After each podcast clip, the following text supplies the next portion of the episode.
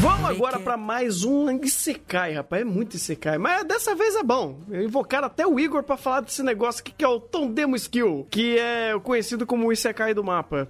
Por algum motivo. Porque é do mapa. E o mapa fez esse projeto basicamente solo, né? Foi a galera do estúdio que tava muito afim de fazer essa adaptação e fizeram. E foi um, um bom anime. Eu não vi, aí é com o Igor. Eu não lembro nem a sinopse. Eu sei... Ah, ah, lembrei, lembrei a sinopse. A gente tem o, o Tsuyoshi, que ele basicamente vai pro mundo de Sekai e ele tem o poder da Amazon, onde ele consegue fazer compras da- de produtos, ingredientes do mundo real no mundo de Sekai. E ele utiliza isso para começar a cozinhar. Né? E isso acaba se espalhando onde um, um gigantesco lobo acaba. Opa, tu cozinha, né? Tu vai começar a cozinhar pra mim, rapaz. E aí começa com o lobo, começa depois com outros bichos. E ele vira cozinheiro de um monte de monstro que ou come a comida dele ou come ele. Acho que é mais ou menos isso. É. Errado não tá. Olha só. Só é importante adicionar o detalhe que o lobo é um Fenrir, né? Ah, lobinho, lobinho bonitinho, gigante. É, o Fenrir, que é o, até o momento é um dos bichos mais fortes do universo do anime. Tem que ter, né? Tem que ter, óbvio. Tem que ter. Mas aí que vem a parte legal, né? Hum. É, porque, querendo ou não, ele começa dessa forma, só que ele tem um diferencial.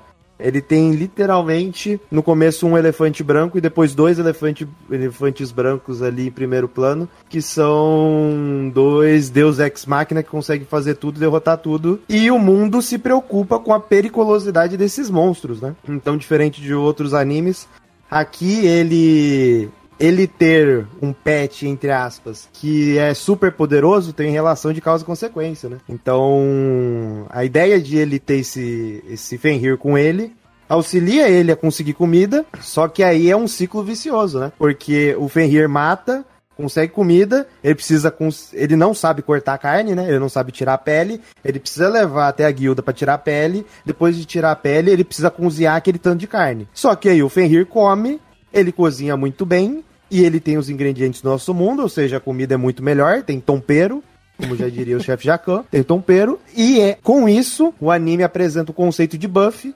Então, quando você, quando o Fenrir ele come um- uma carne, por exemplo, que é super bem temperada, ele, ele ganha buff e ele fica com over de energia, ele precisa gastar de energia.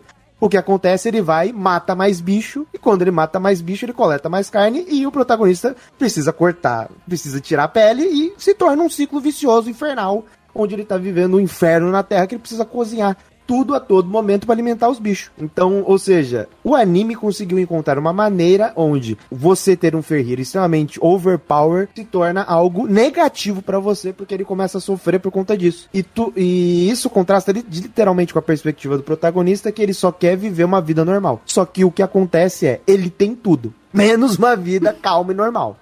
Porque por conta disso, a gente vive essa- esse ciclo de causa e consequência inerente. O reino tá olhando pra ele, todo mundo da guilda tá olhando pra ele, porque ele tá levando um monstro de nível muito alto pra guilda pra cortar pele. Então, pra tirar a pele. É, esses bichos que, apare que apareciam de um em um ano agora aparecem de uma em uma semana com ele. Então todo mundo da região conhece ele, todo mundo do reino conhece ele. Até os deuses daquele mundo ficam interessados nos docinhos do Amazon Prime. Então as deusas disputam entre si pra quem vai dar buff pra ele, porque querem receber um- os docinhos em troca. Então quando você vê, é literalmente uma engrenagem que vai girando ali com relação às causas e consequências do- dos bonecos overpower que ele tem. E o mais legal de tudo isso é, primeiro, temos um Isekai com causa e consequência, coisa rara, extremamente rara. Segundo, ele não se desvencilha da sua premissa de, da cozinha. Então isso tem em todo episódio, eles têm receitas diferentes. O storyboard para esses momentos é extremamente rico, bem detalhado. É, não só dos movimentos dele quando ele tá cozinhando, quando ele tá cortando, quando ele tá mexendo na panela, mas o- os próprios itens, a carne, quando ele vai cortar, quando ele tá pulando a carne, você vê que aquilo parece rotoscopia, porque é muito detalhado cada um dos movimentos que ele tá fazendo ali. Então o storyboard é muito rico nesses momentos para passar essa informação e pra te deixar imerso naquela situação. Porque, querendo ou não, a cena de ação dele é o momento da cozinha. E o engraçado também é que o anime também tem cenas de ação bem interessantes. Mas as cenas de cozinha são melhor. Então você. Você tem esses dois pontos. Primeiro, com relação ao mundo, que ele estabelece muito bem da causa e consequência. Ele respeita a questão da cozinha e não se desvencilha desse ponto. É, e é interessante também, que eu acho que é o ponto principal que encaixa aqui no, no conjunto com os outros dois, a dinâmica de grupo. Porque o que te sustenta no meio dessa situação onde você vive uma rotina, como eu contei por conta da, do respeito que ele tem pela causa e consequência, você vive uma rotina com aqueles personagens e a dinâmica de grupo precisa fluir, senão isso torna cansativo. Então aí você tem um elemento a mais agregar, que é o slime que entra posteriormente, que a dinâmica entre ele e o slime e o Fenrir é fantástico. O slime ele agrega muito nisso, porque ele faz com que o clima fique mais leve e você tenha mais piadinhas para você contar com em cima do estereótipo. Então, além dele ser um elemento muitas vezes cômico, porque ele é, ele é o petzinho, só que ele tem um amadurecimento dele, e dentro desse amadurecimento ele é rebelde, ele quer matar. Mas ele é um bichinho fofinho, mas ele quer matar, ele quer lutar. Então você precisa lidar com essa dicotomia e o protagonista não sabe como trata ele. Então o que adiciona novas dinâmicas e novos conflitos e para de ser o que anteriormente era só matar, matar bicho, fazer carne, tirar pele, agora tem mais nuances, tem mais dinâmica porque você tem um elemento a mais ali. Então quando você junta tudo isso em um anime só, você tem Tondemo, um isekai extremamente raro, assim, até ponto de comparação não tem um outro, um outro isekai pra comparar com ele, porque é muito específico, mas é a- não só específico, também extremamente rico. Tem até o Isekai Shokudou, que faz uma coisa parecida, mas nossa, é muito diferente. O Isekai Shokudou, a proposta dele é diferente, ele quer é, enaltecer muito mais o próprio food porn da, da situação, e ele sempre tenta contar uma historinha em cima disso, mas uma história sequencial como Tendemo, eu não me lembro de ter. Isso é boa, né? Que é- ajuda, ajuda. É importante ser bom também, né? É bom, é bom.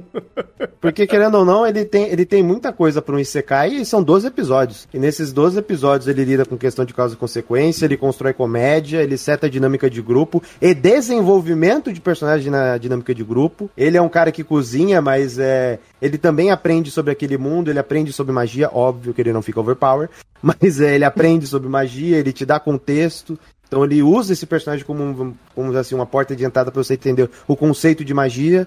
E dentro de tudo isso, ele também tem as piadinhas com o próprio desenvolvimento do mundo, para você entender o- a questão do reino, como funciona a parte política, como funcionam os deuses, ou no caso as deusas daquele mundo, questão de bênção. Então é muito conceito que é apresentado assim em 12 episódios, em que ele se- precisa se manter, entre aspas, preso a essa narrativa episódica e rotineira de preciso cozinhar. que o demônio tá com fome. Muito justo.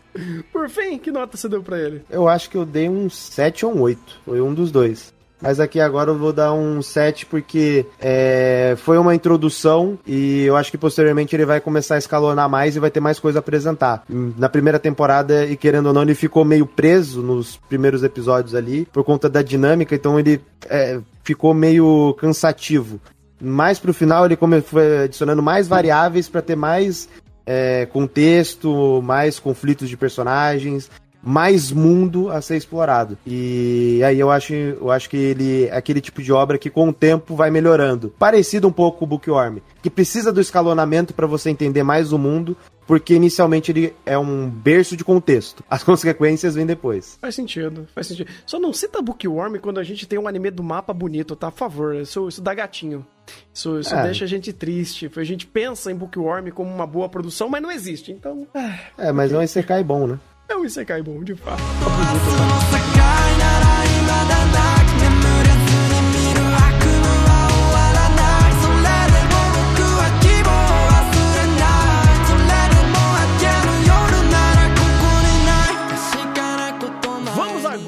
Um remake que deu certo, ou um reboot, vamos dizer assim, com Trigun Stampido. Aqui temos a história do nosso querido menininho Vesh, que é o menino sofrido, que vive numa terra toda assolada, desértica, um monte de alienígena, um monte de planta que tenta é, manter ainda o que restou da humanidade é, de pé. E aí, ele tem o irmãozinho muito legal, muito bacana, super legal, né? Tipo, super família, que quer muito acabar com a humanidade e trazer as plantinhas de volta. Ou melhor, libertar as plantinhas.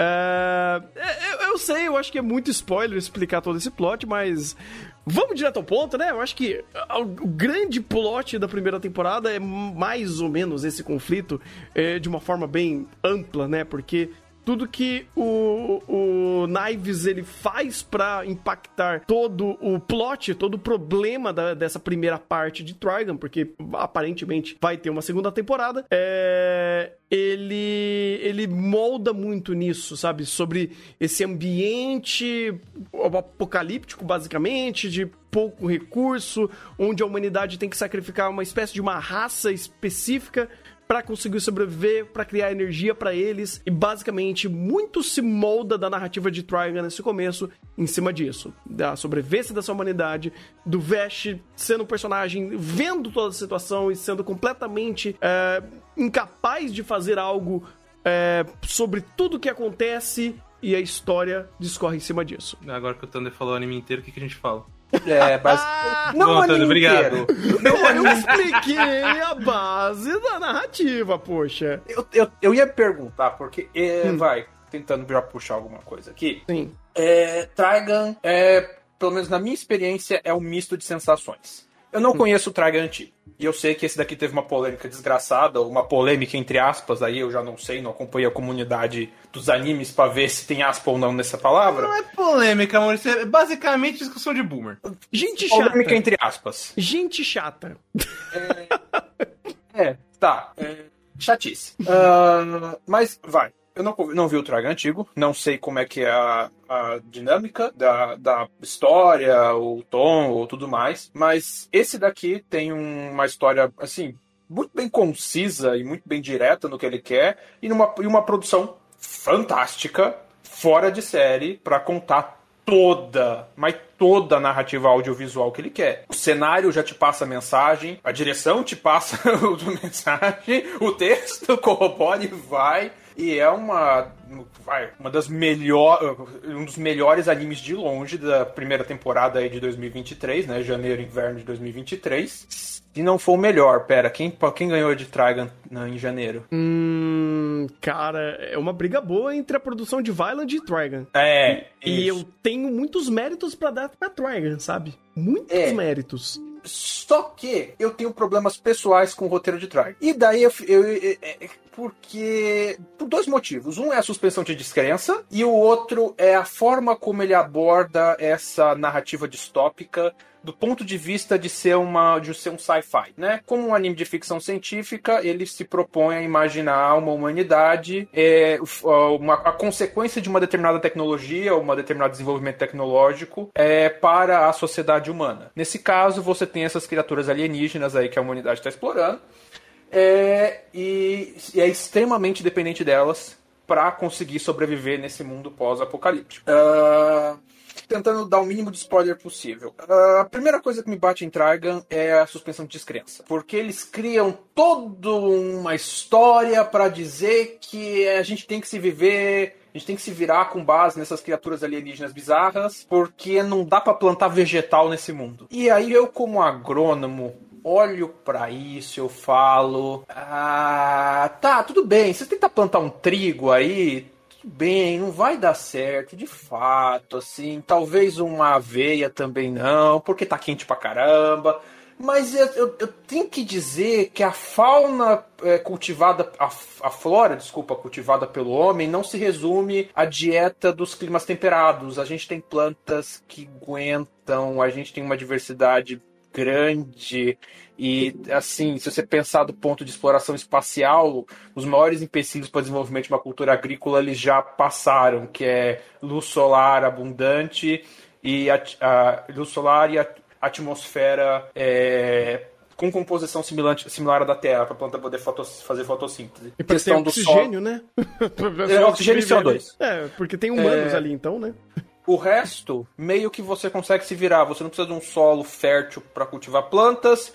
E a partir do momento que você tem um domo relativamente fechado, você consegue reduzir bastante o consumo de água e ciclar essa água para ir aproveitando e tudo mais nos processos biogeoquímicos ali. Você pode, você pode economizar muito ah, o consumo, fora que não é como se o planeta fosse deserto em vida e né, a suspensão de descrença bate forte nessa nesse empecilho narrativo pelo qual a humanidade é extremamente dependente de planta, dessas criaturas alienígenas que eles têm ali. Que é o grande dilema da história, esse embate, que é um embate muito interessante do ponto de vista de Trigon ser uma ficção científica, dessa questão de dependência da humanidade de determinados recursos naturais finitos, que é uma metáfora muito interessante para a condição atual da humanidade, que a gente está vivendo uma crise climático-ambiental social, muito em função de dependência, dependência extrema de recursos ambientais finitos.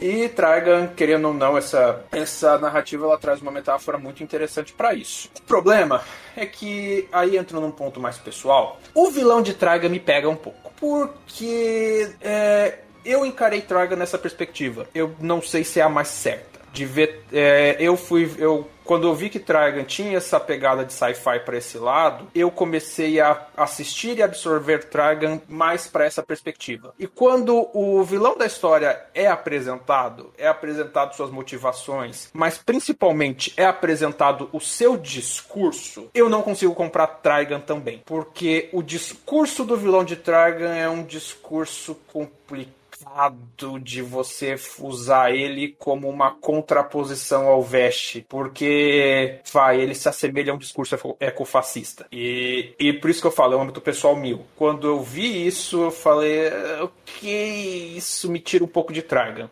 Mas daí, pra eu explicar, eu teria que dar, começar a dar spoiler pra, pra escorrer a respeito. Então, Sabe um negócio engraçado? Uhum. Porque eu também tenho muito problema com o Traga.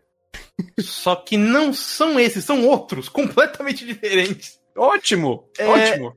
É engraçado porque o próprio Traga em si, a franquia, acho que posso falar isso, ela é muito volátil. Porque o próprio autor, ele tem mais de um mangá de Trigon, contando a mesma história, só que em maneiras diferentes, porque um foi cancelado, teve problema com a editora e tal, e o outro andou um pouco mais, mas também teve os corre dele. E os- isso reflete até nos próprios animes. O Trigon clássico é, não é nada mais nada menos do que uma vertente do que ele viu que dava pra fazer. Junto com o STF. Esse aqui é praticamente a mesma coisa. hum, Então, tanto que todos eles utilizam muitos personagens, muitos vilões, só que é, até alguns segmentos, só que eles são dados de forma diferente. Esse aqui, é, por exemplo, é meio que uma prequel do que seria o, o Dragon antigo, só que isso não, ele não é uma prequel por conta de motivos. É, é uma, é uma franquia muito louca. É, e aí, quando eu vou apenas pra esse, que eu também não tenho contexto nenhum, é, eu vejo essa pegada de sci-fi, eu acho bem legal.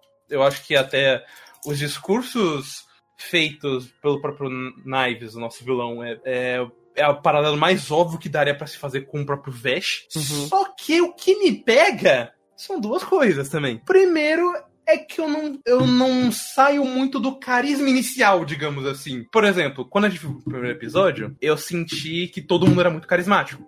Eu até falei que tinha um, um take que o Thunder printou que era exatamente isso, que era o Vesh meio bagunçando as coisas, a, a mina jornalista lá é, preocupada e o Roberto De Niro com a cara de cansado. Eu acho aquilo muito carismático. Só que saiu dali, eu não senti esse grupo se desenvolvendo. Tanto que mais pra frente acontecem umas paradas que eram pra existir um grande impacto emocional, e por mais que pelo lado da direção estivesse entregando bastante, eu olhei pra isso e falei, grande bosta. Não senti nada, porque esses personagens não são muito bem desenvolvidos. E o meu segundo ponto com isso, inclusive, é o próprio Vesh. Eu acho que ele é um personagem muito passivo pra situação onde ele se encontra. E a passividade dele é até meio que ruim em alguns momentos, porque começa a angariar umas, umas situações que não são exatamente convincentes ou que não existe conversa. É, como, é quase como se, é, dando um exemplo anedotal, um personagem chega pro Vesh e fala: Viu, Vesh, a situação que aconteceu aqui é culpa sua. E ele, pô, mas foda, né, mano? Tem que continuar. E não, é, e não existe a conversa. Mas eles criam todo um diálogo pra parecer que isso é importante. E aí eu fico meio que desgastado com a, a, a dinâmica e narrativa de Dragon. Eu só consigo me empolgar muito quando a produção faz um incrível show-off, ou quando isso é pelo menos contado pela própria produção, sabe? Que isso, de fato, o Dragon se, se deu muito bem. A, a, Orange, a Orange, o próprio diretor, fizeram um excelente trabalho para transpor o que, digamos assim, o que é pra importar nesta narrativa, importe com isso aqui em específico, eu consigo sentir. Tanto que eu acho o momento final, o final mesmo de Dragon excelente. Mas é isso eu, depois de passar por acho que uma sequência de quatro, cinco episódios, quase cansado de ver essa porra. Pô, eu tenho um contraponto interessante pra esses dois pontos que vocês trouxeram. O, o Maurício trouxe uh, uh, a ideia, né, do. do hum, é- é- é, o sci-fi ser muito direto a um ponto que poderia descorrer melhor, e eu concordo. E isso conecta a um ponto de problema de personagem que também meio que agrava por conta disso. Por quê? Quando você tem um Knives que ele literalmente fala, eu vou salvar o meu povo, eu vou salvar os, esses alienígenas, e o Vesh fala, pô, eu não gostaria que você matasse todo mundo, né? Pô, deixa a humanidade ali. Quando você tem isso daí acontecendo, ele não tem muita tonalidade pra dizer eh, sobre o problema em questão.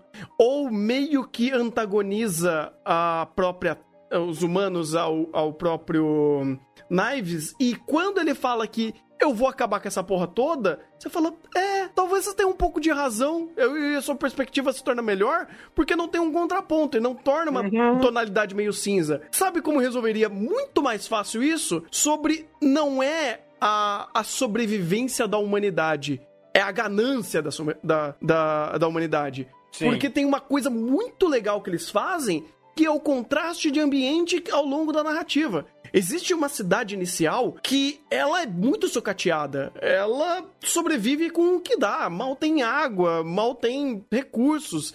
E eles usam uma planta lá para sobreviver, para fazer o que dá. E mesmo assim, eles exploram muito pouco a forma da sobrevivência e diz apenas que ah, existe essa planta, ponto. Poderia ser legal um trabalho um pouco melhor de explorar essa forma de, de sobrevivência. Não de apenas existir esse recurso, sem esse recurso a gente simplesmente morre. Que foi o que, vai, pequenos spoilers, o final do episódio 2 traçou essa, é, essa conclusão. E dali pra frente, você tem uma cidade, né, no, no último arco, uma cidade gigantesca, super tecnológica e bem pra caramba. Você fala, pô, mas a humanidade não tava na merda? E aí você vê uma megalópolis ali funcionando bala pra caramba. E tá, eu entendo que essa cidade ela representa muito mais a ganância, a sede da evolução desenfreada da humanidade consumindo recursos naturais que dá, obviamente, contraste muito bom que ou dá o palco pro Knives antagonizar. Pô, mas aquelas cidades iniciais não era assim. E aí a humanidade literalmente vai, vai morrer porque não tem essas plantas e não tem nenhuma outra forma de você trazer mais tons de cinza pra conversa de outras formas de sobrevivência por caça, por plantio de outros obje- por- outros organismos.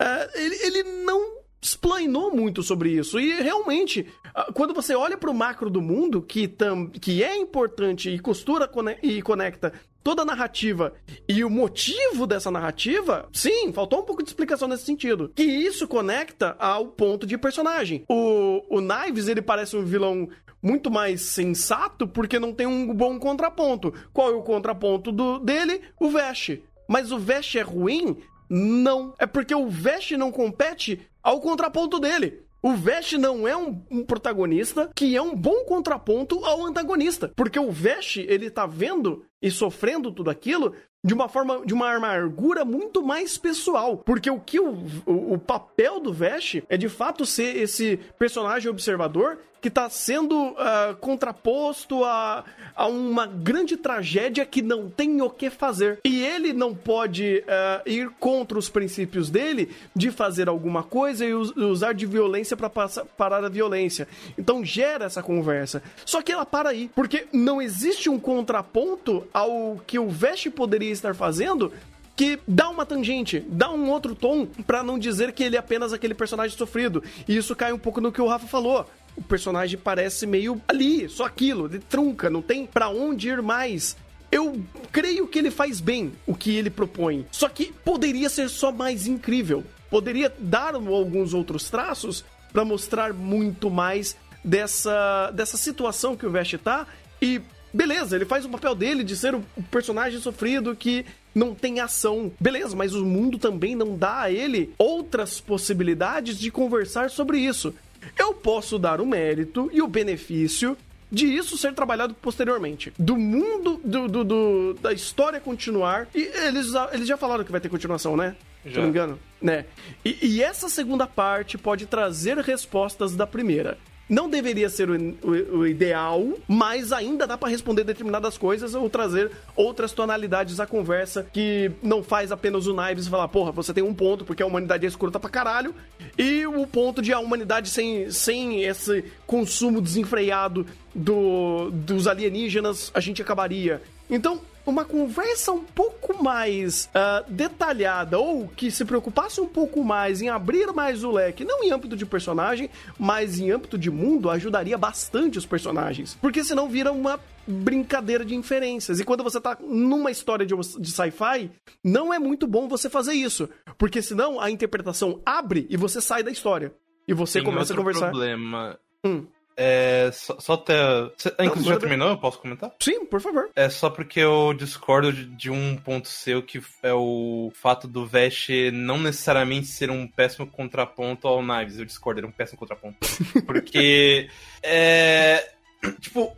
Uma coisa eu concordo, não é que o Vesh é um personagem ruim, mas é porque ele, como contraponto, é uma- uma- é terrível. Ele é até citado sobre isso com o Fu de um momento, é, num, sem spoiler, mas é um momento onde é, uma questão ética pro, pro, pro Vesh é colocada em jogo. Uhum. O Fuji fala, cara, não dá pra você ser assim nesse mundo. É, ele bota cartas na mesa, ele até exige é, alguns momentos de ação do Vesh, até questiona bastante o Vesh nesse sentido, e não há ação por parte do Vesh. Ah, mas não tem o que fazer. Cara, não é desculpa pra você não ter um um ponto é, um ponto de emocional e desenvolvimento forte nisso aqui. Até porque você está envolvido nisso aqui, como o próprio Vesh aponta no início da série. Então, tipo, é, ele é um personagem que tá muito envolvido, que tem muita ação com, os, com esse âmbito em volta, mas ele não, não tem discurso, não tem ação. Então, claro que todo momento que tiver alguma, alguma, alguma argumentação contra isso, ou vai parecer que o outro lado é completamente sensato, ou vai parecer que o diálogo não anda, porque de fato não tem um contraponto pra andar com isso. É, não tem um contraponto, porque o Vest não tem esse. Ele não tem nem como fazer isso. Ele já mostrou várias vezes que ele não tinha nem a resposta. É, Ele- mas, era- mas aí. era- que- Ah. Mas aí é que tá, tipo, é, ele. Beleza, ele não tem a resposta. Mas ele não me parece tão esforçado a procurar. Tipo, o único momento onde ele me pareceu foi mais o finalzinho. E ainda assim foi mais como um pretexto pra rolar a sequência final. É que a questão do Vesh, que é um personagem muito complicado pra você querer fazer essa, essa história de contraponto, né? Querendo ou não, a narrativa de Tragan, ela inerentemente tenta contrapor esses dois personagens, mas é uma contraposição complicada, pra não dizer praticamente impossível, no ponto de que o Vesh não quer ser contraponto de nada. O Vesh quer só se martirizar por toda a eternidade, sabe-se lá por que motivo. E ele literalmente só quer se martirizar. Ele não. é, inclusive, isso é o ponto que é jogado na cara dele, que ele é tratado como, praticamente como hipócrita.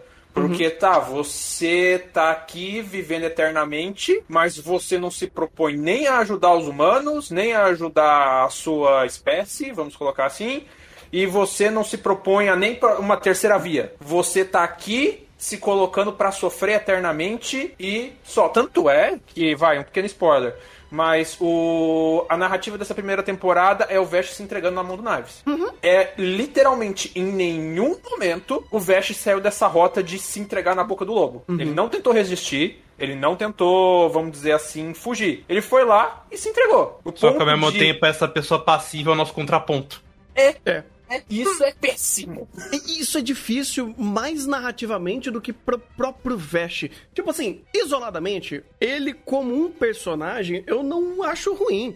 Eu gosto bastante do que do trabalho que fizeram em cima do Vesh, da- até das contradições, até da hipocrisia do próprio Vesh. É uma coisa interessante, como ele esconde a amargura com aquele sorriso falso, ele tenta ser mais descoladão, tenta passar um ar de mais a, a- a- amizade, né, amistosidade às pessoas, mas ainda assim esse martírio eterno e essa, essa desistência constante dele é, quanto aos problemas. Só que a obra exige um papel dele que não, combe- não, não, não combina com essa com essa é, construção de personagem ou, ou esse papel. Então fica estranho mesmo.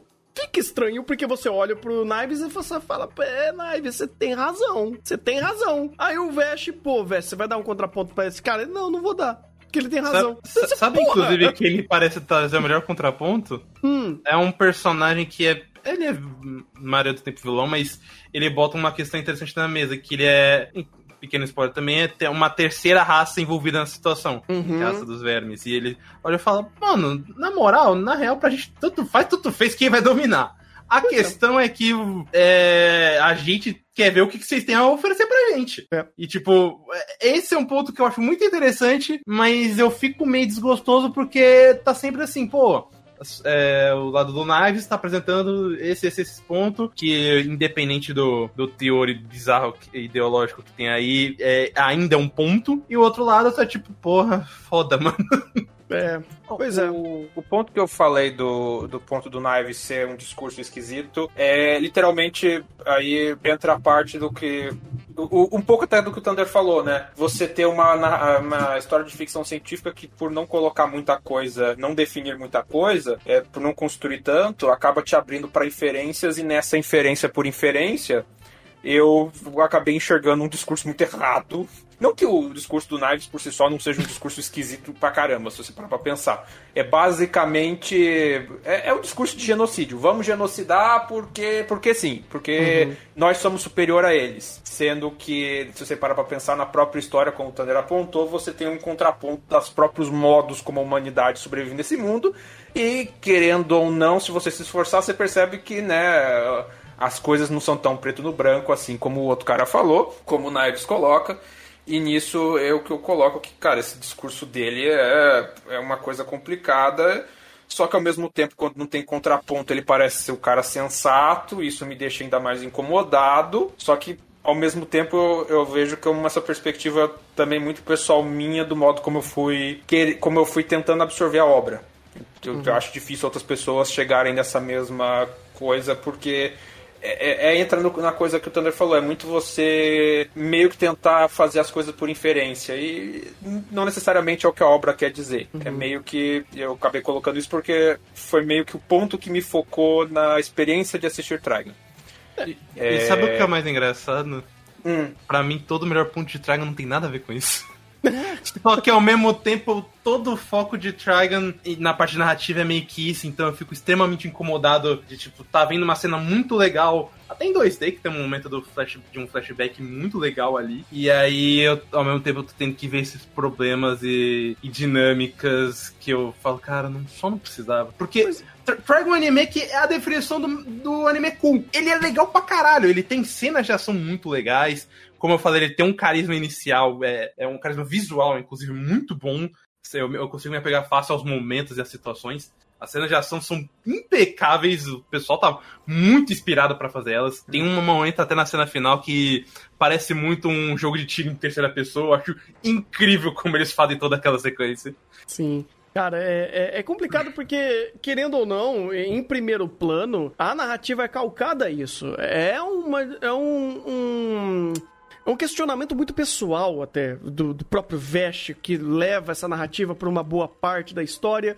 Só que chega em alguns momentos que de fato os conflitos escalonam para um conceito, conceito de mundo. E aí você começa a reparar no mundo e você fala, pô, eu não tenho tanta informação. E e olha que a gente tem informação pra um caralho, porque o que fazem de, con- de construção de layout de ambiente e ambientação aqui, irmão, é absurdo. É absurdo. Ah, eu acho que o único anime dessa temporada que fez algo parecido ou nesse mesmo nível é Violent. Porque. a cara, Violent gente- foi muito superior, Thunder. Desculpa. Não. A briga, inclusive, com o Dragon não é com o Violent, é com o Bogu Stray Dogs, tanto você sabe. Não, eu tô falando de world building, do visual, produção. Ah, tá. Entendeu? Tipo, construção de cena. O que o Trigon fez aqui é top tier. Tipo, porque eles trabalharam absurdamente pra criar layout de ambiente, pra você. Inclusive, eles até utilizavam isso. é, ao seu favor quando eles precisavam de cenas de ação, onde eles conseguiam tridimensionalizar muito bem o próprio ambiente, te conectar à cena e muito detalhamento de você entender o ambiente e seguir nesse ambiente. Então tudo era muito crível, tudo era muito autoexplicativo e é um nível de qualidade assombroso que mal se vê em animes. Então, muito dessas informações estava visualmente pra você entender. Só que de novo, era muito detalhe. Porém, ainda faltou mais detalhe pra entrar num nível de explicação um pouco mais meticuloso pra não deixar essas pontas soltas em âmbito de sci-fi ou até o próprio ponto do Vesh ao contraponto do Knives, que não era um papel necessariamente dele, e o ponto foi colocado muito mais em âmbito pessoal, inclusive. Porque ah, até o conflito final, literalmente, pô, é, eu tenho que arrancar a sua humanidade. Eu tenho que, eu tenho que tirar você daqui. Eu tenho que acabar com a sua empatia. E vamos conversar no cerne ali daquele personagem qual é o ponto empático dele com a humanidade, sendo que o Vesh é o irmão do Knives. Isso daí não é spoiler, isso daí é literalmente o primeiro episódio. Então, ah, quando existe todo um trabalho que vai funilando a conversa e chega num ponto específico, num micro, de uma conversa entre eles muito, muito pessoal e até é, é, é, moral sobre a construção desses personagens, aí funciona. Aí manda bem, mas aí você vai tirando o foco e vai abrindo, ampliando o leque pra entender a narrativa como um todo, você fala, é, tá estranho. O papel do, do Vesh é estranho, a, a, a, a conclusão, a conclusão do Vesh é estranha, ou pelo menos inicialmente é, nessa parte é estranha, mas não é que eles não sejam um bom personagem e que também não tenha é, possibilidade de melhorar daqui pra frente. Mas ainda assim, tem muitas explicações pormenores nesse mundo que seriam muito melhor estabelecidos se ele estivesse respondendo agora e não, talvez, futuramente, se preocupando com isso. Porque ah, no futuro a gente não sabe o que, tá, que vai rolar, não sei se muda até o status quo do mundo ou o conflito macro da própria humanidade sobrevivendo, barra ah, almejando e destroçando é, recurso natural para continuar hiperproduzindo, hiper evoluindo, a gente não sabe. Aí deixa pro futuro. Aí eu quero ver o que eles vão fazer lá pra frente. Mas ainda assim, é, Trigun é um anime absurdamente impressionante em muitos aspectos. Ele é muito atípico pela sua proposta, é, principalmente visual, onde ele entregou uma qualidade de produção assombrosa que melhorou muito, mas muito a contar essa história. E poucos animes têm a possibilidade de ter uma produção tão maravilhosa quanto essa, uma das melhores produções por enquanto, né? Vamos ver aí se teremos outros animes com uma produção tão fina do fino quanto foi é, deste anime. E eu espero que a próxima temporada de Trigun também continue com uma produção maravilhosa. Eu posso dizer até, e assim, dar um chute aqui, que Trigun Stamp- Stampedo, ele é o melhor anime em CG já feito até hoje. Isso é discutível, bem discutível. Inclusive porque é. essa temporada mesmo a gente teve animes em C... Foi uma boa temporada pra anime em CG, inclusive. Sim, A gente sim. teve que alguns que fizeram CG, até montagem, em vertentes completamente diferentes, estilos bem diferentes, e eu diria que eles saíram muito bem feitos, sabe? Todos da sua proposta. Sim, sim. Teve ele de Ford J e. E, Kaina. Kaina. É. e a parte de CG de Kaina, de fato, é algo muito bom. É, não, de fato, de fato. Mas, sei lá, de- por isso que eu falei, eu- é um ponto que eu tô trazendo aqui pra só mostrar o nível. Eu provavelmente, não sei se é o melhor, mas é um dos melhores animes em CG já feitos. Isso daí, sem sombra de dúvidas. Ah, isso- Visualmente, pro- talvez o mais deslumbrante aqui. O CG de Kaina é muito bom, mas Ah, é, diz do, é, O, o ponto é que a direção aqui, ela, com uso de filtros, escolha de imagens, takes, ele, ele consegue aproveitar e tirar muito desse efeito do 3D, que talvez Kaina não pegue muito, porque Kaina começa a ter outro problema. ah, pois Apesar é. do CG de Kaina ser muito bom. Assim, ser genuinamente muito bom. De Ford J também nem se fala, só que essa temporada de Ford J também, se eu não me engano, vocês estavam falando que também tava com seus problemas. Tava com problema, mas aí é texto, não é, É, os, os dois, inclusive, são problema de texto. É, então, é, é só que aqui, e também tá porque é, Trigun puxa muito pra questão de cinematografia mais, eu posso dizer cinematografia mais ocidental, né? Na hora Sim. de tomar os takes e tudo mais. É, não só isso, ele toma bem a- até uns trejeitos meio anime, digamos assim. Tipo, quando você imagina anime em 3D antes de ver as atrocidades que a gente vê toda temporada, é, tipo um Extreme da vida, você pensa, pô, seria como? Com mais liberdade de movimento, mais expressão, mais coisas do tipo. E é isso que Trigun faz bastante. Inclusive o Studio Orange faz bastante disso, é uma coisa que muita gente gosta dele. Uhum. O Mutou Cage também tem muita experiência com filme, então ajuda bastante isso. Uhum. É, mas, cara, é assim, ajudou muito, inclusive, tá? Porque eu tava fechadão com o Vest e, inclusive, comprava muito mais ah, os problemas dessa. de- de- dessa. hum, incoeren- incoerência, não, de- dessa inconstância do Vest, ou desse martírio todo, por causa da produção. Porque, cara, era cada momento tão bem enquadrado e tão bem feito de- dar um soco de empatia. Eu falava, pô, tô contigo, irmão. Vamos chorar junto. Mas aí o texto visual ajuda para um caralho. E isso daí eu acho que também conta e que bom que ele pôde se aproveitar disso pra contar melhor sua narrativa. Bem, é, conclusões? Eu acho que o anime que sabota mais do que deveria. Porque as qualidades de Trigun envolvendo tanto a produção quanto até alguns elementos do texto, eu acho muito boas, cara. Uhum. E que eh, seria um, é um anime ainda muito facilmente destacável na temporada que foi bem complicada. O problema é que ele se sabota tanto em alguns momentos e até algumas coisas tão simples de tipo, é, sei lá, como resolve questões de discussões envolvendo vestes simples, faz ele não se envolver diretamente. Faz, tipo, o os personagens comentando sobre ele e não necessariamente indo direto falar então, esse é o meu argumento, qual é o seu? E ele, fueda. Porque se ele não vai ter argumento, não traz ele por argumentação, porra. Isso é verdade.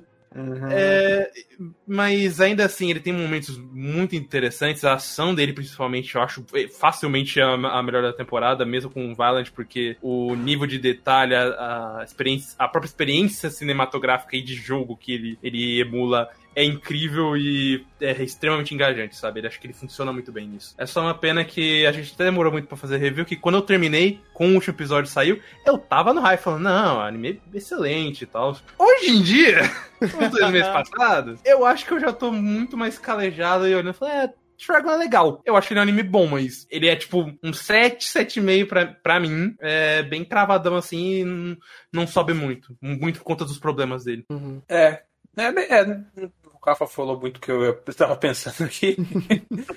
mas, mas eu acho que não, acho que o ponto final da conclusão de Traga vai acabar ficando nesse ponto.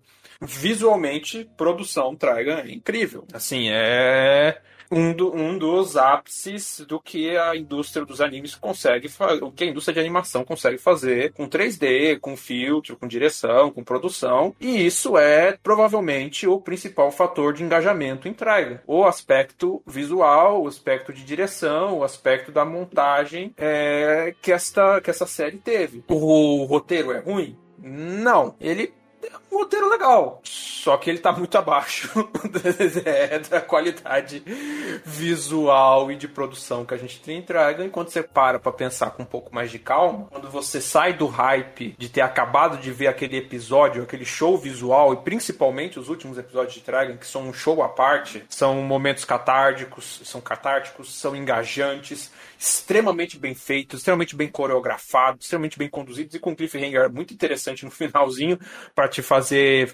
é, ficar roendo as unhas até chegar a próxima temporada e parece que vai ter continuação. É, mas depois, quando você começa a pensar com o tempo, você começa a pensar no, no texto dessa história, né, na- no roteiro que ele quer contar da sua história, como ele foi estruturado, como você vê os personagens, começa a ver uns poucos de buracos, você começa a baixar um pouco a nota dele. Visualmente, dava pra dar um 9 10? Dava, mas o anime não se resume a visual.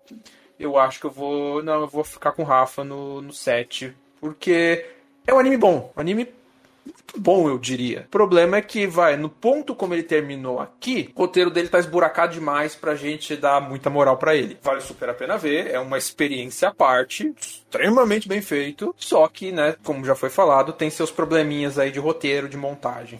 Sim. Eu tava um hype absoluto e eu terminei ele dando um 9. Aí, né, tem um momento de, peraí, vamos pensar um pouquinho sobre isso e realmente é, a produção dele eu dou um 10. Sim, fácil, fácil, fácil, fácil. Mas realmente ele como um todo é, tem coisa pra acontecer ainda. Eu dou um benefício, inclusive, poderia ser até um pouco mais duro com ele se a obra tivesse acabado. E obviamente ela tá em aberto, ainda pode ter mais conversas melhores ou explicar melhor algumas coisinhas que ficaram ali em âmbito de world building ou dar desfechos que você fala, ah, então era por isso. E ele tem, obviamente, muito muita margem ainda para explicar melhor determinados conceitos que o mundo está deixando ainda pra gente. E esses personagens ainda aí têm muito a oferecer. E eu tô muito mais é, vendo esse copo meio cheio. É, e tá bem cheio até o copo. Por conta disso, eu dou um 8 pra ele, cara. Essa produção é absurda pra eu fechar num 7. Eu me sentiria um pouquinho mal. Eu quero dar essa moralzinha, quero dar esse pontinho a mais. Porque, cara, o Estúdio Orange tá de outro mundo. Os caras conseguiram é, elevar o nível de produção em CG a um outro nível. E poucos estúdios conseguem chegar a um nível parecido. E eu espero que eles continuem tentando, porque a gente tem aí um, o, o estúdio. Qual que é? Polygon Picture e. Polygon e Sans Engine. Sans, exatamente. E eles estão aí tentando também é, emplacar animes em CG e estão indo muito bem, estão numa streak muito boa de animes em CG. E que bom, que bom que, que se é pra usar essa tecnologia, utilize bem e continue fazendo bem assim. Então, é isso.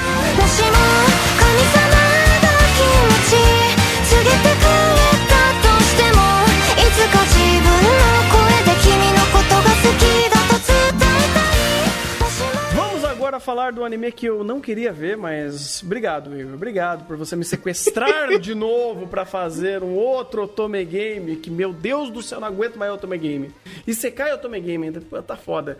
E tem Tsundere Yakuyaku Heijou no... Foda-se, o nome dele é Tsunlise. Muito mais fácil. Não dá nem pra colocar o título inteiro aqui porque é muito grande. A história é literalmente Otome Game ou o Ramefura 3.0, 4.0, já não sei mais quanto Ramefura vê na minha vida. É, só que dessa vez a gente tem uma premissa talvez um pouco diferente, mas é a mesma coisa. Que aqui os protagonistas às vezes não vão pro, pro mundo de Sekai barra joguinho e a protagonista vira a, a vilã da história que vai morrer porque ela é a vilã e ela vai ter que mudar o destino dela. Não, aqui é diferente. Eles, eles tentaram, porque a dupla de protagonistas, eles não são os. Eles não são os jogadores. Eles são o Galvão Bueno. E o Casagrande, talvez, não sei. É, porque eles estão lá apenas pra comentar o jogo e eles conseguem conversar com os protagonistas do, do, do jogo, né? E aí eles conversam, falam, ó, seguinte, vai dar ruim, a gente vai guiar vocês pra vocês talvez aí ter um, um- uma salvação, algo do tipo, mas ele também não tá, ele não tá tentando salvar a, vilã, tá salvando a heroína mesmo, que tem aí ah, algum tipo de maldição, alguma coisa ali que vai atentar a vida dela no futuro. E, e bem, essa é a premissa. E essa história é tão obtusa, é tão sem graça, é tão sem sal quanto tantas outras histórias que tentam fazer algo parecido.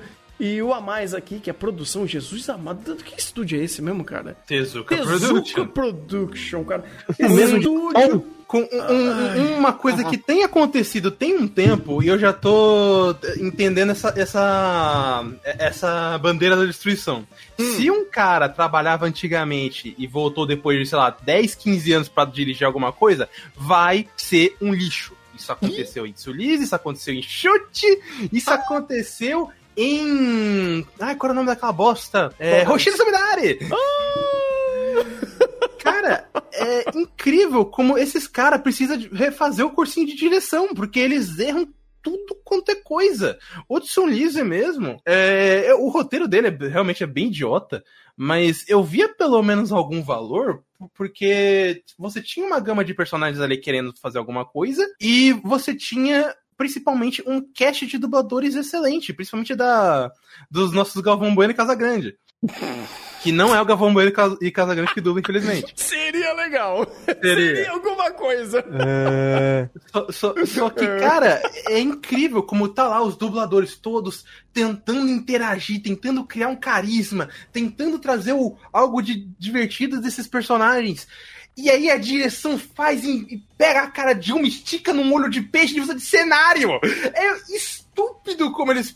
O cara pensa nessa ideia e acha que tá certo. Não, e o pior, a gente tem nada mais, nada menos como Casagrande e Galvão, a, a Kana Hanazawa e o Nakamura Yuichi. Cara, Não, não, dois- o. Ah, desculpa, o, perdão. O, é o outro Galvão é o Kaito Ishi- É o Ishikawa. É o Ishikawa. Cara, são dois dubladores absurdos.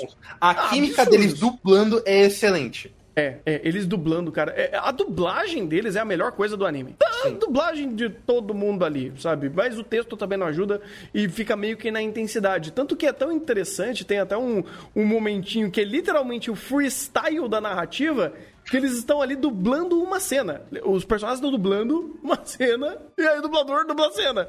E você fala, porra, os caras é muito bom. Os e aí cara é eles- muito bom, mas a direção é tão ruim que não consegue concatenar isso. Não, pois é, você literalmente tá pelo audiobook ali. Porque não tem visual, não tem nada que ajude a, a veicular melhor é, essa entrega, esse momento que eles estão fazendo. E, Cara, é- são do- dois dubladores maravilhosos e é um desperdício. Se Cara- você falar que isso aqui a direção é ruim, você tá sendo muito legal, né? Eu tô E sendo que muito direção. É sim- Não, Não tem tá carteira de sendo- motorista aqui, cara. Não, você tá sendo. Tem sim assim- o motorista de táxi Você é do sequestro. o pai do diretor pra tu falar isso, pô. Tu é o pai do diretor pra tu falar uma coisa dessa. Pô, porque o que ele fez aqui de cenário, pô. Pô, a, no- a nossa protagonista, a nossa vilã Ramefura 2.0 tá- vai ser possuída pela bruxa. Ela está tendo pesadelos. Tome o seu pesadelo em fundo preto. Mas, preto. Mas peraí, eu dou pesa- preto, fundo preto. Ah, Ué, cê- pô, cê- mas eu cê- saí. Olha a minha cara de raiva, olho bugado. cê- cê Mas, quer- eu, tô- mas eu tô quer- triste, olho bugado. Porra! Você quer algo além do fundo preto? Beleza, toma a cara das, das personagens olho de peixe. Não, mas espera aí, isso não foi o suficiente pra você? Então eu sou instagramável. Então toma esse filtro de Instagram em toda a cena de Piricutico. Aproximou, aproximou o Siegfried da Deep Web loiro Shine dela, ele se aproximou, toma filtro de Instagram. Meu amigo, pô, tu pega aquilo ali, pô, o anime foi feito no Instagram, pô. Gravaram, animaram assim, passaram assim, o frame a frame, gravaram, colocaram no Instagram, compilaram e jogaram o filtro em cima, pô. Cara, é sacanagem isso aqui. Você fala que isso aqui é ruim, você, pô, você é o pai desse diretor, pô, porque isso aqui é péssimo, horroroso, execrável, pô. Não precisava, pô, tinha frame que, pô, eu olhava pra aquele frame, o frame olhava pra mim, ele chorava, eu chorava junto. Porque eu sabia que ele tava muito feio. E eu também, eu não podia Tava, fazer nada. tava O muito feio. olhava- E, inclusive, eu É. tenho um outro detalhe. A direção é realmente péssima, mas. E os dubladores são bons. Mas, palavra-chave, os dubladores. A direção de dublagem é. Uma merda, cara. uma. Porque você tem o Yuji Nakamura, que é muito bom, você tem o Sugito Tomokazu, você tem a Tomoki Kusunoki, você tem o Juki Fukuyama, ele é o vilão dessa porra desse anime. E a dublagem deles é uma é tão vazia, tão desinteressante, parece que eles não tiveram liberdade. Eu acho que a, Kana, a Kanahana e o Kaito, eles só tiveram sorte que os personagens são literalmente comentaristas, então eles têm que falar pra caralho. Porque senão eles estariam que nem os outros. Um puta de um desperdício nessa série, pô. Você tem ideia que a melhor parte de dublagem deles foi literalmente quando eles estavam narrando, se eu não me engano, um jogo de vôlei? Sim. Porque aí foda-se o texto, faz o que tu quiser. Porque quando tinha que ler o texto, fudeu. pô. Aí, mas eu pô, quero dar essa entonação. Tu olha pro texto, não dá. Tanto que a, dire- a dá, direção vai, enfia dá. o próprio jogo no cu e a gente pega pela, pelo comentário deles. É, pô. Você desliga a a- o monitor e ouve. Aí é da sim, hora. sim, pô. É o rádio, pô. É o rádio. A gente É voltou pra década passada, pô. É o rádio, pô. O primeiro anime é feito em rádio. Não, Luciano do Vale, lá narrando o Brasil na, na rádio, pô. É isso. pô. É, é o que a gente tem, pô. Famoso audiodrama, pô. Foi o que eu falei inclusive quando eu vi o primeiro episódio. Pô, isso aqui dá um excelente audiodrama, porque se for pro dublador eu vou. Excelente não, porque pra um audiodrama precisa ter um bom roteiro, né? N- Não, também precisa ter uma boa direção de dublagem, coisa que esse aqui também não tem. Pois é, precisa ter bons diálogos, boas linhas argumentativas. E não existe nada disso aqui não, cara. Não, Literalmente. Só isso. Só tem Cara, o povo. se você tirar os dubladores aqui, não sobra nada. Nada. Aí virou a visual novel. É, virar a visual, pô. Aí tu não entendeu, né? Aí tu não entendeu. Meu Deus. Aí vira cara. visual novel. Aí Cara, você entende exatamente, não tem nada. Caraca, tu é bom, hein? Pô, mas aí é uma vis- visual novel nível Conception. O bagulho é muito ruim, cara. Ah, pô, tu sabe que as visual novel antigas não tinha lê, dublador pra cada linha de texto. Pô, mas aí Isso aqui tinha... é uma visual novel das antigas, pô. Mas o pessoal tentava pelo menos escrever um bom texto, né, cara? Ah, sim, tentava, tentava. Pois é. É aquela Aqui coisa, tentar. Não dar certezas. Não são certezas, são tentativas. Uma coisa de cada vez. E dito isso, você tem ainda o agregativo de- do, do roteiro ser literalmente um. Em questão de. Até pa- palavra complicada, mas até questão de macro, no geral, a Ramefura 2.0, pô. A Hamefura 2.0. Temos uma personagem, ela é a vilã, mas só que ela não pode ser a vilã, porque ela vai sofrer uma injustiça. Então a gente vai fazer com que a vilã deixe de ser vilã e vire mocinha e chegue no final e seja e apareça alguém pra ser o vilão no lugar da vilã e ela ser a heroína na situação do vilão e no final salvar alguém de um ritual macabro e ela ser a, a heroína da situação. E pra salvar do ritual macabro, o da ca- macabro, obviamente precisa ser um sequestro. Se não for um sequestro, a gente não tá em Otome Game. Ah, não, mas aí precisa pelo menos ter quatro sequestros na temporada inteira. Porque Não, Não, essa, um, é a teve meta, essa é a meta. só teve um. Esse daí é o, é o tier list dos deuses. Quem tá no, lá, lá Hamefura em primeiro, tier list dos deuses, porque tem quatro secretos. Pô, tu, quando tu escreve tua narrativa com quatro sequestros? Não, não, não, tem olha- essa é só quatro não, tem mais, tem mais. Não, mas o Thunder, olha essa porra dessa produção. Você acha que eles conseguem fazer mais de um sequestro? Não Pô, mas já é um dar. sequestro essa produção. É só dar. um sequestro, tá bom. Se- Sequestra... Eles Não, esse sequestraram. E que, e que o negócio não é só o sequestro, é o como, o processo envolvido no sequestro. Porque tu fazer o sequestro é fácil. Agora, tu fazer a síndrome de Estocolmo inversa, que é o cara que sequestrou se apaixonar por quem foi sequestrado, é complicado, cara. E essa não é fura, pô. Inclusive, chupa Conception. Toma essa síndrome de Estocolmo inversa. Toma. Tome. Ai, meu Deus, não é porque o outro errou mais que você vai ser elogiado por isso. Pô, mas... se, se junto com os, os comentários dos dois lá tivesse os, os áudios do Rodrigo Faro, eu acho que esse anime seria muito melhor, hein? Puta Inclusive, é, é, eu fiz meio que esse trabalho aí, né? Eu fiz esse trabalho sujo, né? Acho justo. Mas, Pois pô, se te falasse cavalo, seria aquela ilustração do cavalo todo deformado, né? Pô, o cavalo bugando mesmo. Seria Pô, um não dá, cavalo pô. de arifureta, irmão. Meu amigo. Ah, isso apelou.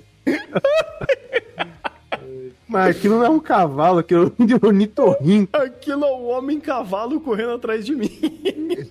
Esse que é o problema. Ai, É outro- outro anime perfeito de Otome Game, exatamente o que eu esperava, entregou exatamente o que eu queria. E só que, pô, essa animação é esculacho. Essa animação não dá. pô. Essa Eu não, tava- eu não- é eu não foda. estava tancando a animação desse anime. Pô, quadro anime- estático, filtro de Instagram, é, piripaque na tela, piripaque do Chaves, pô, eu tanco. Mas, pô, tu deformar o olho do personagem, pô, não dá, pô. A cada take era uma deformada diferente, pô. Pô, eu comentava com o Thunder, em, em questão de continuidade, isso aqui é uma sequência de curva, pô. A continuidade dele é sequência de curva, nada era contínuo, pô. Cara, é. é não dá. Não dá, cara. É, É a reta mais torta que eu já vi na minha vida. Não, tá ligado aquele meme do cachorrinho mandando a água no focinho, pô? Pô, se cair, vou ter que fazer, vou ter que acertar o storyboard. Moleque, que era uma MacGyver ali, pô. Não ganha nada. Ah, a produção Storm, Stormtrooper aqui, rapaz, não acerta um. Não, viciado em A, né? Também, vesgo daquele jeito, usando muito olho de peixe. O que, é, Renan? Eu não sei, cara. Eu não sei se o cara tava. Se o personagem tava olhando pra mim, olhando pra minha alma, olhando pro outro personagem. Parecia que ele tava olhando tudo ao mesmo tempo, cara. Ah, inclusive a gente esqueceu de comentar um ponto muito importante. Hum. O nosso protagonista roubou a camisa do Emeshiro. Puta, verdade. Mas é porque você não entendeu, É, Igor. tipo, de fato, uma referência visual novel, né? já que não É, tem então, dublador, você, né? você não A entendeu. Ele é, ele é fã de Fate. Não, a primeira visual novel de Fate não tinha dublagem, né, pô? Ele foi nessa, pô. Foi nessa. Mas tinha texto, né, irmão? Ah, texto tinha, pô. Tinha texto. É, Pois é difícil, cara. É difícil. Aí, pelo menos ele é fã do Emeshiro, então passa pano. Ok, faz sentido. Cara, eu não tenho muito como defender isso, não, velho. Toma meu doisinho aí, tamo bem. Caraca, dois? Cara, eu tava pensando em dar três por causa dos dubladores, cara. Eu acho que eu consigo forçar um trezinho por, cauta, por conta do jogo de vôlei, cara. É, aquele Tem que é ter bom. alguma coisa. Tem que ter alguma coisa. Hum... Pô, eu não sei se eu sou legal a esse. ponto. Deixa eu ver quanto que eu dei pra Hammerfura, peraí. Verdade. Vamos vamos, Vamos lá, quanto que eu dei pra. Hammerfura? Porque é o seguinte, ah, depois de Hammerfura, qual que foi o outro Otome Game que, que existiu? Ó, dei dois pra primeira temporada, três Que pra você segunda não me temporada. chamou pra ver. Você viu só. Ah, é, Ah, o, o- o, do- o diretor de smartphone que subiu, Thunder. É o. Qual que é o nome daquilo? Eu não lembro o nome daquele anime. É o. É Cara. o Last Boss? É Last Boss. É, Chibo. O primeiro Otome Ga- a primeira temporada de Otome Game eu dei 4. Um 3 pra mim tá Inclusive, válido. como que tá o nome de Otome Game? Que obviamente não tá como Otome Game, que eu tô procurando aqui não tá achando. O, o, o seu Otome Game, o original? Otome é, Game. nem ferrando. Otome É, Game tô Hame... Otome Game no Hametsu Flag. Ah, tá- ah, mas também o nome não cabe na tela? É, não cabe, não cabe. Ah, então, o Last Boss eu dei 3. Eu acho Last Boss melhor do que Tsunlise? Sim, então eu vou, dar, eu vou manter meu 2 pra Tsunlise. Eu não vi Last Boss, então não vou ter esse parâmetro, então eu dou um 3. Eu vou dar dois pra Tsunlise. Por quê? Porque eu dei dois pra segunda temporada de Otome Game. Esse Agora é estamos muito forte. É muito sequestro.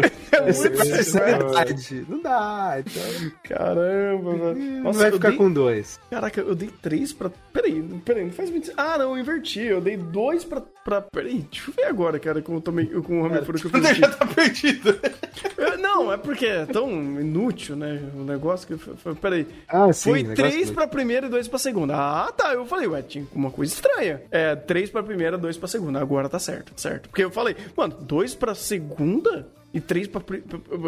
3 pra Mas- segunda e 2 pra primeira não fazia sentido. Não fazia sentido. Não fazia... Você tá falando também não tá fazendo sentido, mas continua. Pois é, mas enfim, Edson Lise toma meu 2 aí, porque ah, Last Boss pelo menos foi um pouquinho mais tancável. Um pouquinho só, só um pouquinho, só um pouquinho. Suficiente. O suficiente. Pois é.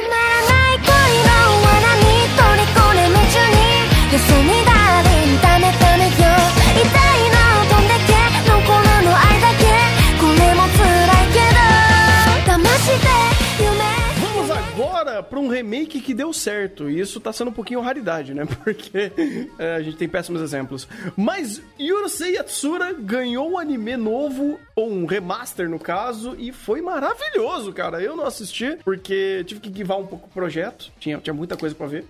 Mas eu tenho certeza que ele é muito melhor do que muito anime que eu vi essa temporada, cara. Ah, segundo umas, umas reviews que eu vi aí, irmão, o Urusei Tsura é um anime que completamente sem identidade, é apenas uma revitalização desnecessária que não re- re- é, representa a real cultura clássica da, da Takahashi com o Mamoru Oshii. É um grande esse anime existir. Ah, eu acho que alguém tá precisando de um abraço, mas. Enqu- enquanto isso, eu tô ouvindo a segunda abertura dançando com os personagens. Justo, maravilha.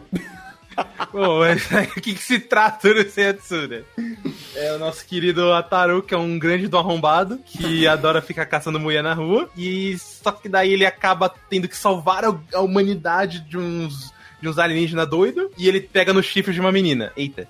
E aí, não só ele salva a humanidade, como essa menina Oni aí, a nossa querida Lan, acaba é, se apaixonando por ele por conta disso. E aí é basicamente o dia a dia desse, desse casal que não é casal, que se odeia, mas se ama.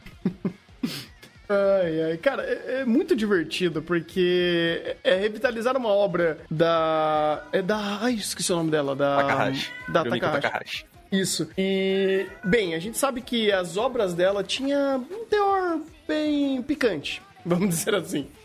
E fazer isso pra hoje em dia, tipo, é um pouco mais delicado. É, e eles fizeram isso muito bem, cara. Eles conseguiram trazer muito da essência visual e revitalizar e trazer uma equipe muito boa, né? Uma staff bem forte pra fazer esse anime funcionar com... Não, mas, mas, mas não é um anime clássico, então. Já perdeu, já perdeu. Não, não é mais arte. Ah, enfia mil agulhas no cu. É... Eu, eu- eu quero já começar, inclusive, falando um pouco disso, porque eu acho que a conversa sobre essa questão de remakes é mais interessante do que a, a, a conversa do anime em si. Tô louco. Porque.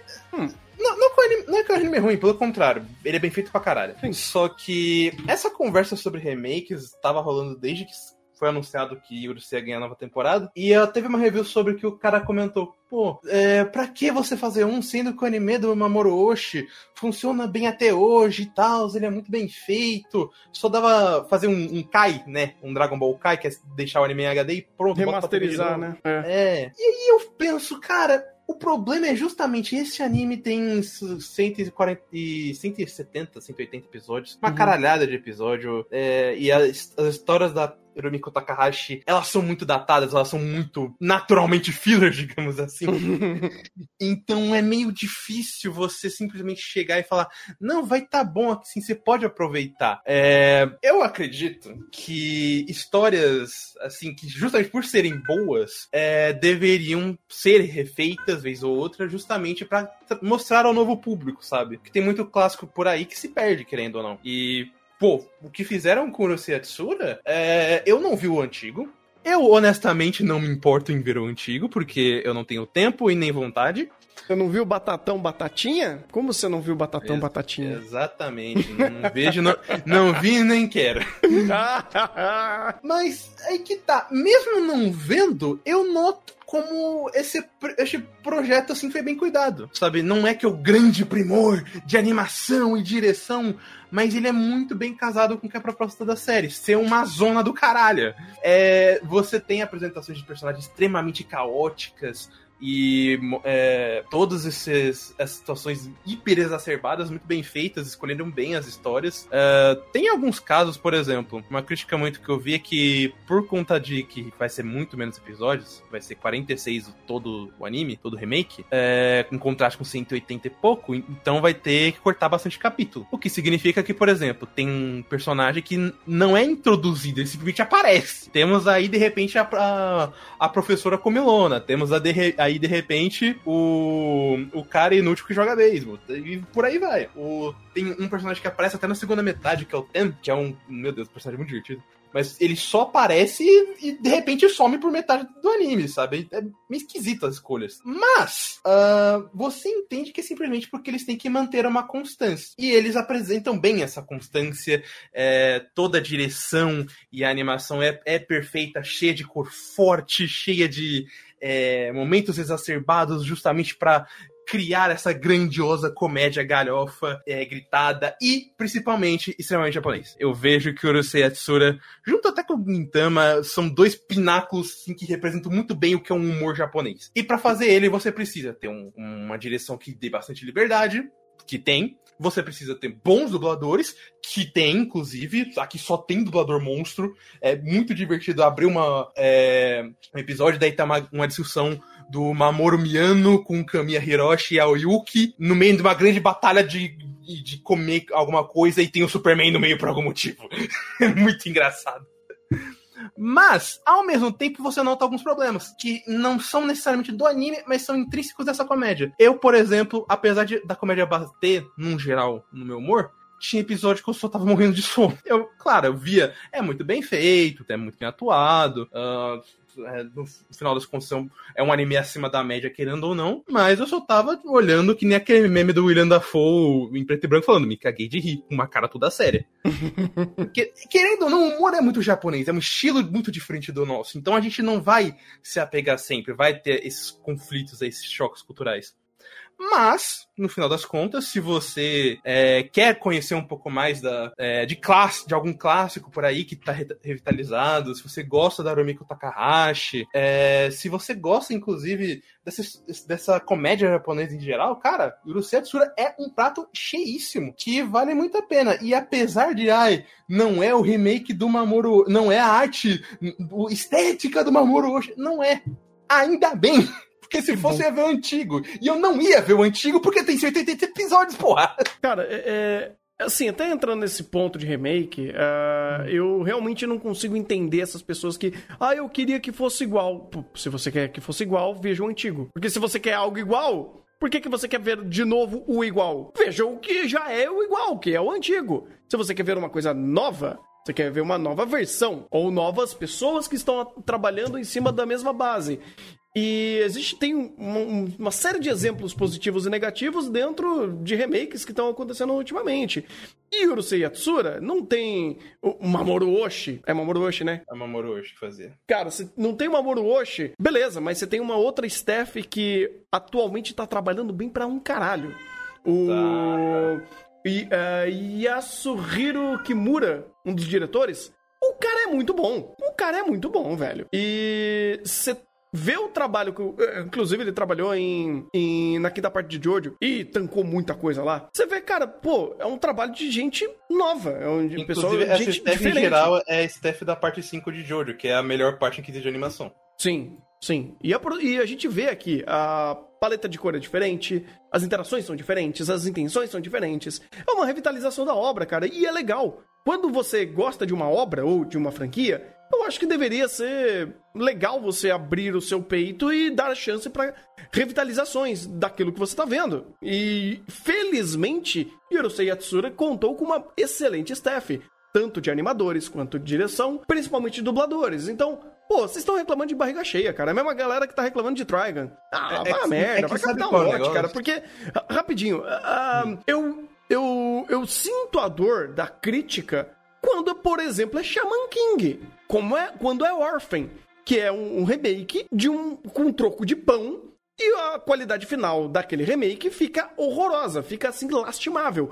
E aí sim, pode xingar. Eu acho que faz todo sentido é, é, você ficar puto, porque não fizeram algo de boa qualidade. Fizeram um, um projeto porco. E agora, quando você vê em Urusei Yatsura e tem gente reclamando disso, primeiro a pessoa tem que prestar atenção no que está sendo feito e ver que é de boa qualidade. Aí depois, ah, mas é diferente. Sim, vai ser diferente, porque é uma identidade criativa nova de uma outra staff, de uma outra equipe, de uma outra galera, que é igualmente bom. Pô, caramba, é que sabe vocês- qual é o negócio? Não é exatamente esse ponto, felizmente, por ser Tsura. É mais uma questão levantada de. ah, precisa realmente de um remake? Sabe? Hum. Porque o anime de Urusei Yatsura é muito bem feito. Eu discordo completamente do Mamoru ser temporal, mas é pelo simples fato de que ele era um diretor muito bom Sim. da época dele. Sim. Tanto que hoje em dia, cara, desculpa, o Mamoru eu vejo no nome dele no projeto, pra mim não muda nada. Qualquer coisa. Uhum. É, é, só que aqui é, existe muito esse caso. at- Até nessa review que eu comentei, o cara falou: pô, esse anime é muito bem feito, eu não vou negar pro dias de hoje. Ainda pra anime de temporada que a gente vê, ele tá muito acima da média, mas ele não é a arte que a gente via no anime antigo. E eu não entendo porque as pessoas não conseguem ver. E a questão são várias, mas uma que eu posso listar é, cara, ninguém tem paciência pra ver é, um anime tão longo. E ninguém tem, às vezes, muita boa vontade de ver um anime muito. É, muito datado com os moldes da época. Eu Uhum. dou um exemplo, inclusive, pessoal meu, porque eu vi o primeiro Ganda. Eu detestei. Completamente. Eu achei os diálogos horríveis, eu achei toda a montagem péssima. Tinha momentos que eu tava chorando de rir de tão mal feito que era. Tipo, pra época, eu entendo que é bem feito, mas é, se, pra mim, se fosse o meu primeiro pontapé, eu honestamente nunca veria. É, nunca me inseri, iria voltar pra franquia. Então, eu acredito que justamente por serem obras clássicas de pessoas renomadas, é revitalizar elas pros moldes atuais. Ainda mais séries que combinam, como Trigun e Urusei Yatsura, é, e que inclusive são bem feitas, vale lembrar. Ahn, eu acho isso não só honesto, eu acho isso muito bom pra franquia. Deixa ela duradoura, deixa ela é, realmente com uma marca na, num- na indústria dos animes, que é algo que precisa. É, então eu vejo esse, esse elemento de Urusei Yatsura com muito bons olhos. Ainda mais porque dá pra ver, cara. Todo mundo envolvido tá dando o, o que pode. O diretor, o- os diretores, né? Os animadores, os dubladores. Pô, principalmente dubladores. Dá pra ver que até tem muita piada maldosa no meio em terceiro. Em, na quarta dimensão. Por exemplo, vocês devem saber aí que né, novembro do ano passado, o dublador do Reigen de Mob, Takahiro Sakurai, ele foi pego com uns escândalos de traição que já tá virando pentagrama. Tá virando Uhum. quadro criminal esse bagulho. Adivinha quem ele está dublando em personagem Urusei Yatsura? Ah, não. Sim! Ai, meu Cara, Deus. quando eu me toquei disso, eu falei, mas não é possível. O universo não erra, cara. O universo não erra, cara. eu, eu falo, pô, se eles estão com essa malícia no coração, se eles estão com esse- essa paixão em fazer. Inclusive, ele dubla bem pra caralho esse personagem, tá? Não, Sakurai é um baita de um dublador. Exato. Pô, se isso foi muito bem feito, se, eh, se eles fazem bem e serve pra esse ponto de trabalhar a série e tal, manter a série na boca do povo, cara, por que não? Por que não ter aí remake de é, é, Evangelion, é, que também já teve É com já filmes, teve, é. ah, o Trigon que teve. Uhum. Querendo- vou, vou ser sincero, o pessoal fala Trigon é um clássico. Eu mal ouvia falar de Trigon até chegar o remake, sinceramente. Pois é. Cara, sei lá, às vezes até caindo na staff de uma, de uma galera boa, até o, o Cowboy Bebop. Pô, por que não uma nova versão dele, desde que seja bom? Ou, É, esse, sei lá... É. esse é o ponto, inclusive, que a gente tem que se preocupar. Ser bom. O mundo dos filmes, inclusive, passa isso principalmente no âmbito do terror. Teve o remake de Halloween, teve o remake de Pânico, ah, mais uns anos, uns anos atrás também teve Sexta-feira 13 Hora do Pesadelo. Então, é bom manter essas séries em constante é, mudança, justamente pra entrar, pra ficar presa na memória, ficar na boca do povo. E o- é, é isso que é Urusei Tsura, porque ele é um anime bem divertido, ele é um anime bem acima da média. É, não é sempre que o humor dele clica comigo, porque ele é extremamente japonês.